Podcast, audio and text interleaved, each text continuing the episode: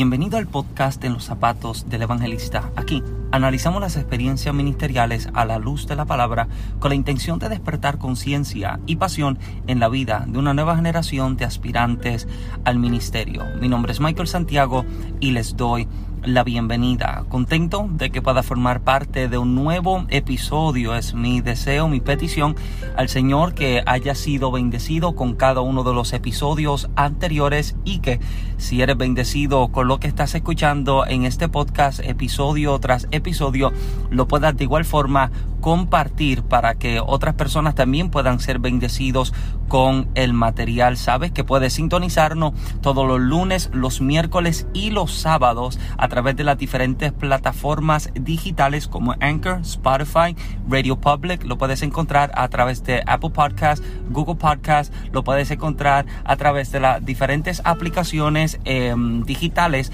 donde sintonizas tus podcasts favoritos. Y pido a Dios que pueda hacer este podcast uno de esa lista de favoritos. Así que habiendo dicho eso, quisiera comenzar a hablar una temática eh, que me ha parecido interesante, eh, algo en lo que he meditado por largo espacio de tiempo. Como bien has leído en la descripción de este episodio, estaremos hablando bajo el tema al borde de la grandeza. Así como lo, lees y así como lo escuchas, al borde de la grandeza.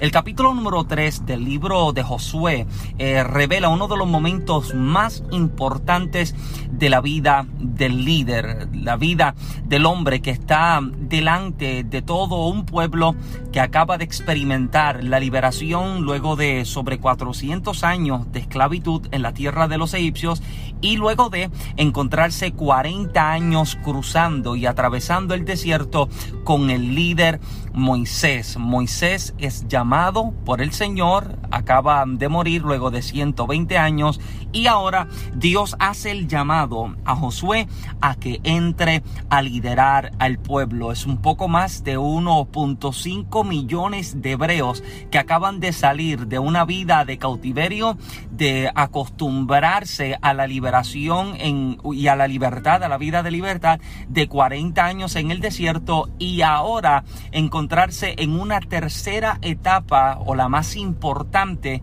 que estarían por vivir, la que es precisamente la toma de la tierra prometida. Ellos han visto a lo largo de todo lo que ha sido eh, la trayectoria de los 40 años del desierto, a Dios manifestarse de unas maneras impresionantes y hay algo que me fascina en meditar acerca del pueblo hebreo es que sabían lo que era ver unas manifestaciones de Dios sobrenaturales. Imagínense, ellos están acostumbrados a que todos los días del cielo caiga la provisión literal, no algo figurativo, no algo, no, e, e, es literal y tangible lo que ellos están viendo. Hay maná y codornices que Dios envía cuando se cansan de una cosa, Dios les envía la otra. Si tienen sed, Dios hace que hasta agua brote de la peña. Yo te lo aseguro, amado, que cualquiera viendo y viviendo algo semejante a esto, se le activa la fe de una manera impresionante. Sin embargo, a pesar de que este pueblo ha visto unas manifestaciones extraordinarias, todavía viven dándole la espalda continuamente al Señor, haciendo lo que no le agrada, haciendo lo que no es eh, de agrado a los ojos del Señor, pero es tal la misericordia y la gracia del Señor que ha sido revelada a favor del pueblo que constantemente les trae liberación, les trae provisión y ahora les está por llevar a una etapa de conquista. Pero imagínense, vivir 40 años en el desierto con Moisés de líder tiene que ser otra cosa, amado. Tiene que ser una, una, una, eh, una experiencia extraordinaria y sobrenatural, ya que este hombre uh, puede, puede escuchar a Dios él mismo, o sea, audiblemente puede escuchar la voz de Dios. Este hombre puede subir al monte donde nadie tiene el permiso de traspasar los bordes ni los límites del monte, solamente este hombre. Y cuando él sube puede estar 40 días dentro de la gloria o de la shequina que se manifiesta en el monte de tal forma que cuando este hombre desciende del monte, su rostro resplandece. Imagínese eso, amado. O sea, la experiencia que este hombre está viviendo. O sea, este hombre lo primero que experimenta de Dios es a través de un fuego en una zarza ardiendo, pero ahora la manifestación es mucho más. Él puede estar dentro de la nube de la gloria y esta gloria queda impregnada en su rostro.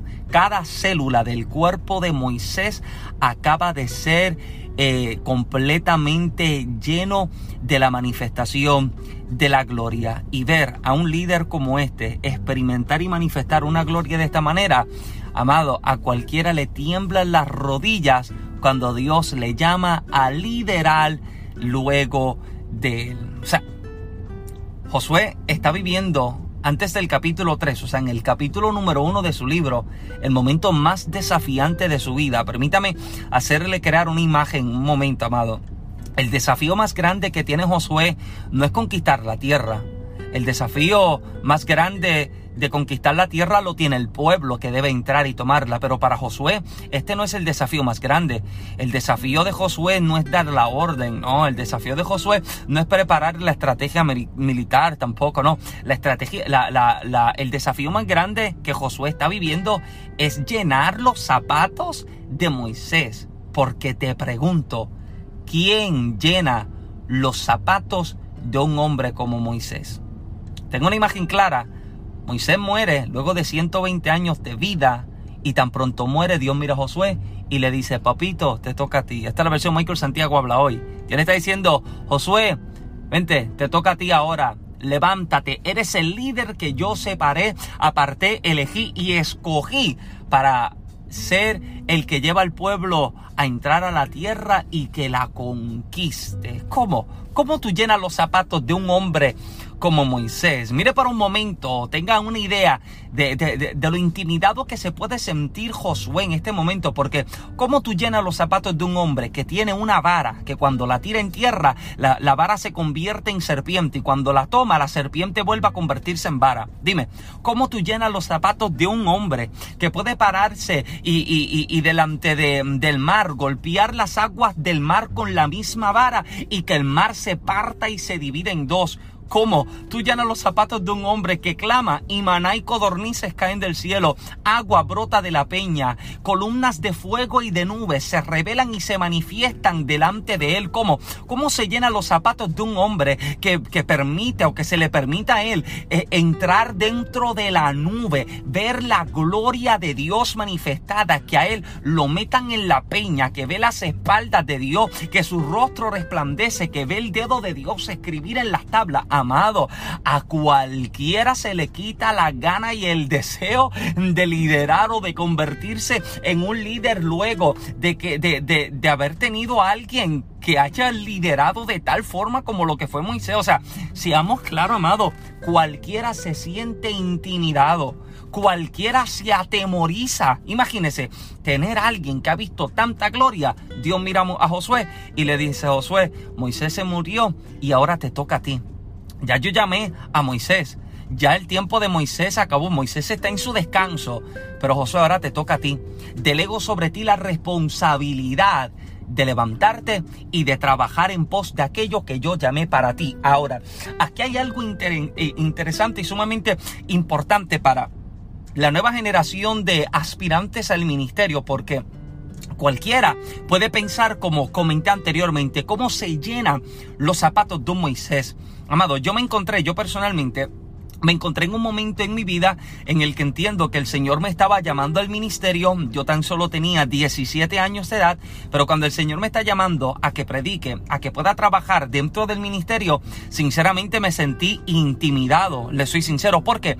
Porque cuando miro mi historia familiar, la historia de aquellos que me antecedieron, me siento a hacerle una entrevista a mi abuelo preguntándole acerca de cómo fueron sus inicios y sus comienzos. Y mi abuelo comienza a relatarme la historia de su familia. Su abuela, mi tatarabuela, fue la primera pastora en el barrio de Río Jueyes, en el pueblo de Coamo, en Puerto Rico, en el 1920. Por un espacio de aproximadamente unos 30 años, aquella mujer pastoreó la obra, lideró en un pueblo, manifestó una presencia de Dios extraordinaria o se, manifestó a través de ella una gloria extraordinaria. 30 años pastorea, culmina sus 30 años de pastorado y su hijo, el papá de mi abuelo, mi bisabuelo, entra al ministerio y por 40 años ministra, por 40 años trabaja en la obra del Señor, por 40 años pastorea aquella obra y tan pronto mi bisabuelo, el papá de mi abuelo,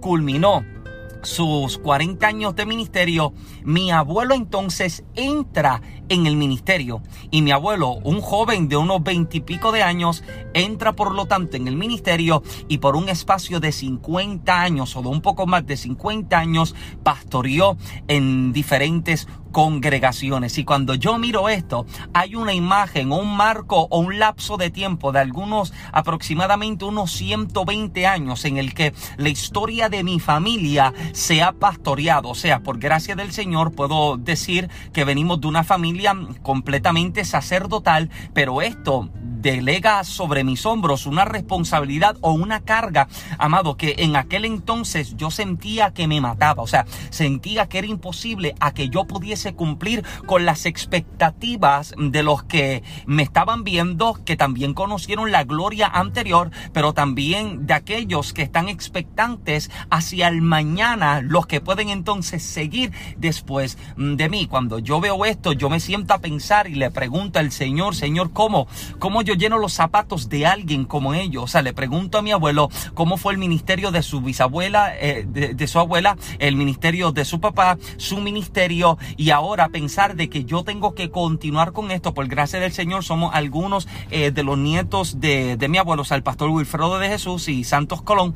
Eh, por gracia del Señor tenemos la gracia de que algunos de los nietos hemos entrado al ministerio, hemos trabajado y estamos trabajando en diferentes áreas ministeriales, pero imagínese, con 17 años me encuentro con que Dios me está llamando al ministerio y le pregunto cómo ahora yo entro, cómo yo trabajo, cómo yo puedo entonces cumplir con las expectativas y caigo quizás en este pensamiento con el que Josué puede encontrarse luchando. Dios le tiene que decir dentro del mismo capítulo número uno, Josué, esfuérzate y sé valiente. Dos veces, esfuérzate y sé valiente. Tercera vez, esfuérzate y sé valiente. Cuarta, quinta vez, Josué, mira que te mando que te esfuerces y que seas valiente. Dios no le está repitiendo a Josué las mismas frases ni las mismas palabras porque Josué tiene problemas de audición.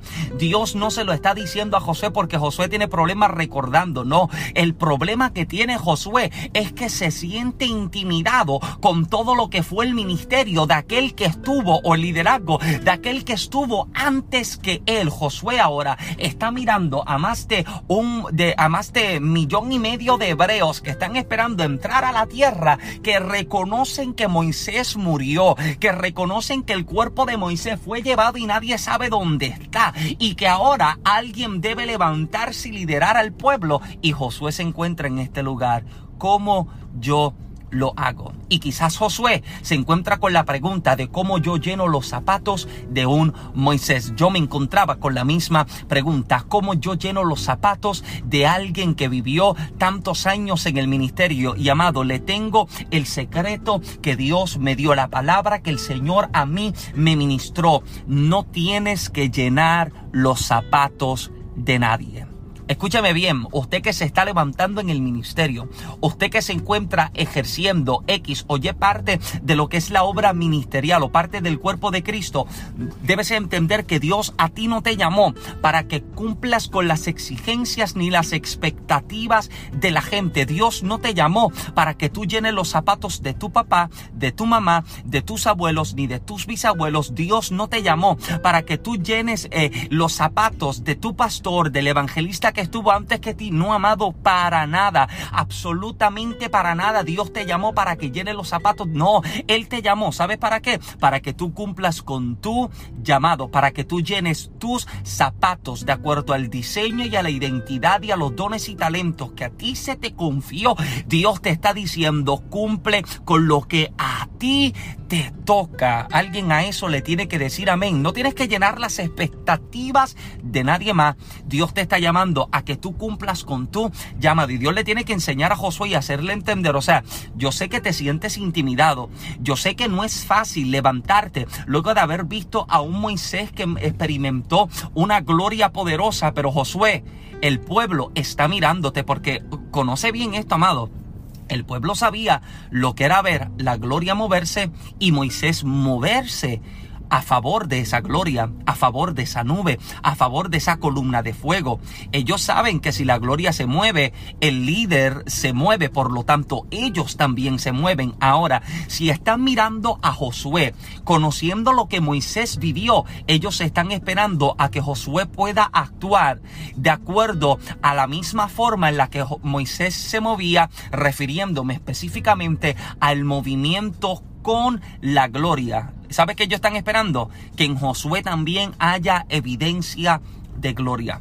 Que en Josué también haya manifestación de gloria. Ellos no van a caminar detrás de un líder que no manifiesta gloria. Y alguien debe entender esto. Cuídate de caminar detrás de gente que no tiene conexión con el cielo. Ten cuidado con caminar detrás de gente que tiene mucho viento, que tiene mucha palabra, que tiene mucho movimiento, pero tiene poca esencia y poca manifestación. Y esto es lo que el pueblo conoce. El pueblo está mirando y el pueblo sabe a quién pueden y a quién deben o no seguir. Y ahora Josué debe entender esto.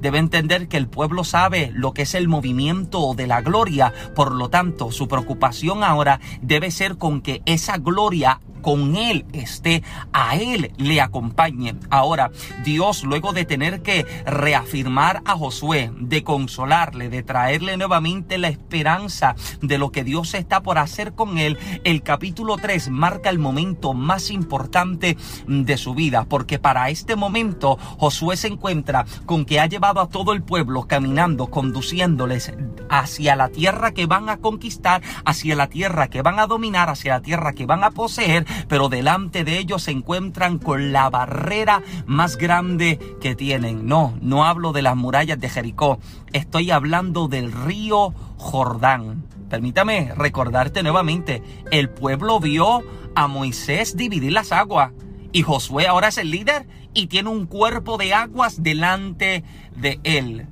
Y la voz de Dios se le revela al líder y Dios le dice, Josué, la única forma en la que las aguas se pueden partir es que los levitas y los sacerdotes tomen el arca y cargándola sobre ellos vayan delante del pueblo. Lo primero que Dios le está estableciendo a Josué es lo siguiente. Josué es excelente guerrero. A Josué usted le entrega una espada y Moisés puede estar en la cumbre con Aarón y Ur levantándole la mano y Josué con una espada en su mano deshace a sus adversarios, deshace a los amalecitas y acaba con los enemigos. Josué con una espada y una estrategia militar es una amenaza, es una eminencia, pero Dios le hace entender lo siguiente, Josué, tú con, tú con tus estrategias, tú con tus habilidades, tú con tus fuerzas, eres bueno hasta cierto punto. Hay, amado, hay lugares donde tus habilidades te van a llevar. Hay lugares y hay posiciones donde tus fuerzas, tus destrezas y tus habilidades te van a colocar y te van a posicionar. Pero hay otros lugares donde donde solo la presencia de Dios te lleva. Hay lugares donde solo la gracia de Dios te establece y usted debe entender lo siguiente, que si te falta la gracia y si te falta la presencia de Dios en tu vida, por más que grites, por más que hable y por más que haga, te encontrarás frustrado en tu trayectoria porque llegarás solo donde tus habilidades te permitan acceder. Pero quien carga la gracia entiende que la gracia es la llave que abre puertas de grandeza. La gracia te lleva donde donde tus habilidades no te pudieron llevar. La gracia te establece donde tus fuerzas no te pudieron llevar. La gracia te lleva donde tus amigos, tus conexiones, tus palas y tus contactos no te pudieron llevar. A mí me pueden faltar las destrezas, me pueden faltar los talentos, me pueden faltar las habilidades, pero si entiendo que la gracia está conmigo, tengo lo necesario y lo suficiente para entrar en el movimiento y en la posición que el Eterno había designado específicamente para mi vida. Gloria al Eterno. Dios le hace entender a Josué, tus fuerzas son buenas, pero permíteme dejarte entender que ahora te toca a ti verme a mí hacer lo que yo puedo hacer por ti. Dios te va a llevar a posiciones, a momentos y a estaciones de tu vida donde va a permitir que tus fuerzas eh, fracasen, que tus habilidades fracasen para que aprendas a depender de que hay cosas que se te van a permitir a ti hacer, pero hay otras cosas que Dios te dice, échate para atrás, crúzate de brazos y de piernas para que tú veas cómo yo te exhibo mi poder, para que tú veas cómo yo te exhibo mi manifestación de gloria. Josué, al pueblo, déjale saber que los sacerdotes van a llevar el arca. Y cuando el pueblo le especifica a Dios a Moisés, cuando el pueblo vea a los sacerdotes cargando el arca, ellos van a saber que la gloria va delante de ellos, que la presencia va delante de ellos y el movimiento del arca en la vida de los líderes le será de confirmación al pueblo seguidor que es el tiempo de moverse. Mira lo que la palabra dice, que cuando los pies de los sacerdotes tocaron las aguas, las aguas se partieron en, en dos. El agua que venía bajando desde la colina, desde las montañas, porque recuerde que el Jordán se alimentaba, o sea, o se creaba este río de las aguas de las montañas. El agua descendía desde arriba, por lo tanto corría hasta llegar al océano. Dios le está dejando saber ahora las, los pies de los sacerdotes tocaron el agua y las aguas se parten en dos. Las aguas que descendían de la montaña a distancia, la palabra dice que comenzaron a, a detenerse y a amontonarse en todo un montón, pero las que habían pasado de aquí para allá siguieron hasta llegar al, mar y todo lo que tenían delante ahora se secó. Dios le está diciendo, yo soy el que abre caminos delante de ti. Dios le está diciendo, permíteme llevarte al borde de la grandeza para que tú entiendas que sin mí las aguas no se parten. Permíteme llevarte al borde de la grandeza, al borde del éxito, al borde de tu levantamiento, al borde de tu mejor temporada, para que tú entiendas que no se ha tratado de lo que tú puedes hacer, se trata de lo que yo puedo hacer por ti. Y permítame dirigirme a usted oyente en este momento. Debes entender que Dios está por transicionarte y promoverte a un nuevo tiempo y a una nueva temporada. Y lo que Dios te hace entender y saber en este episodio de este podcast es lo siguiente. Si yo no estoy contigo, no hay forma de avanzar. Si la gracia no va contigo, la puerta que tanto has esperado no se abre. Pero si yo voy contigo, mi presencia será suficiente para abrir delante de ti el camino necesario para establecerte en el lugar de tu propósito. Gloria al Señor. Amado, si este episodio ha sido de bendición a tu vida, yo te pido que lo puedas compartir a tu grupo de jóvenes, de líderes y de ministros y predicadores para que también puedan ser bendecidos con este material. Es mi deseo que puedas ser bendecido con cada uno de los episodios. Si eres bendecido, también te pido que lo puedas compartir en tus redes sociales para bendecir también la vida de tus amistades, de tus familiares y de tus seguidores. Deseamos continuar siendo de bendición a la vida eh, de cada uno de los creyentes, de los nuevos líderes y ministros que se están levantando, pero también a la vida de los veteranos de esta materia. Sabes que puedes sintonizarnos nuevamente todos los lunes, todos los miércoles y todos los sábados en un episodio nuevo del podcast En los zapatos del evangelista donde presentamos temática importante que usted debe seguir, usted debe tener y usted debe adquirir. O sea, es gratuito, pero usted lo adquiere con descargar el episodio o con separar un poco de tiempo para escucharlo. Sabes que a mí me puedes encontrar en las plataformas de las redes sociales como Facebook e Instagram como Michael Santiago. También puedes encontrar el canal mío y el de mi esposa en YouTube, Michael en Genesis Vlogs. Puedes encontrar ahí un canal bastante variado con material edificante para tu vida. Sé que te ayuda ayudará en las áreas de noviazgo, de matrimonio, en las áreas eh, para los que están deseosos de poder emprender y quizás escribir un libro. También presentamos material para bendecirles eh, con lo que Dios pues nos ha compartido a nosotros. También puedes encontrar eh, nuestro material como lo que son nuestros libros en Amazon. Puedes encontrar el libro En los zapatos del evangelista, el libro Toma tu lecho y anda y el libro Hágase tu voluntad. Tres libros que de seguro han de bendecir tu vida, han de desafiarte y han de posicionarte y colocarte eh, en la posición para la cual el Señor te ha llamado. Así que gracias, eh, sintonízanos semanalmente si es de bendición este podcast y cada uno de los episodios. Te pido que puedas suscribirte si no lo has hecho y, que, y que puedas dejar también una reseña y puedas dejar eh, una clasificación de cinco estrellas. Déjanos tu comentario. También te puedes comunicar con nuestro ministerio para invitaciones. Así que, amado, pido al Eterno que te bendiga con la mejor porción. Mi nombre es Michael Santiago. Muchas bendiciones.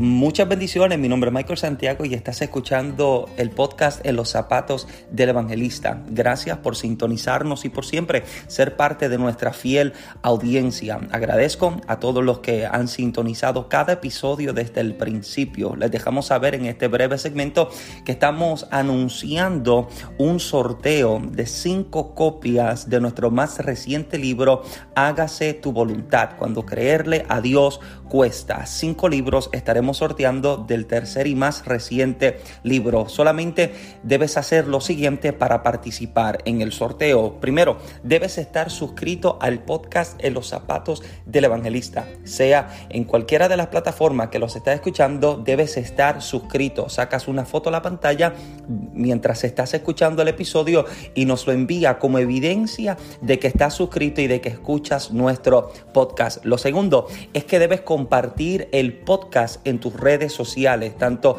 en Facebook o en Instagram, donde usted desea, comparta el podcast. Y lo tercero, que en la misma publicación en la que estás compartiendo el podcast, debes etiquetar a 10 personas, etiqueta a 10 personas que tú sabes que pueden ser bendecidos a través de los episodios y me añades también como parte de las personas etiquetadas. Me mencionas en Instagram o en Facebook. Si no me tienes, me añades, me sigues te añado y te sigo de vuelta y me mencionas en la publicación para saber que estás participando en el sorteo. Muchísimas gracias por habernos sintonizado hasta ahora. Que Dios te bendiga con lo mejor. Mi nombre es Michael Santiago. Muchas bendiciones.